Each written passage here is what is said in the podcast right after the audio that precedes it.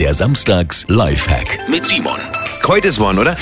Wir sparen jetzt mal Heizkosten mit meinem Samstags-Lifehack. Für Ihren Heizkörper an der Wand ist ganz schnell noch eine zusätzliche Wärmedämmung gebastelt und was Sie dafür brauchen, bekommen Sie heute noch im Bau- oder Supermarkt, nämlich eine Styroporplatte, Kleber, doppelseitiges Klebeband und Alufolie. Den Kleber auf der Styroporplatte verstreichen, eine Schicht Alufolie draufkleben und die Platte dann hinter dem Heizkörper mit doppelseitigem Klebeband an der Wand befestigen.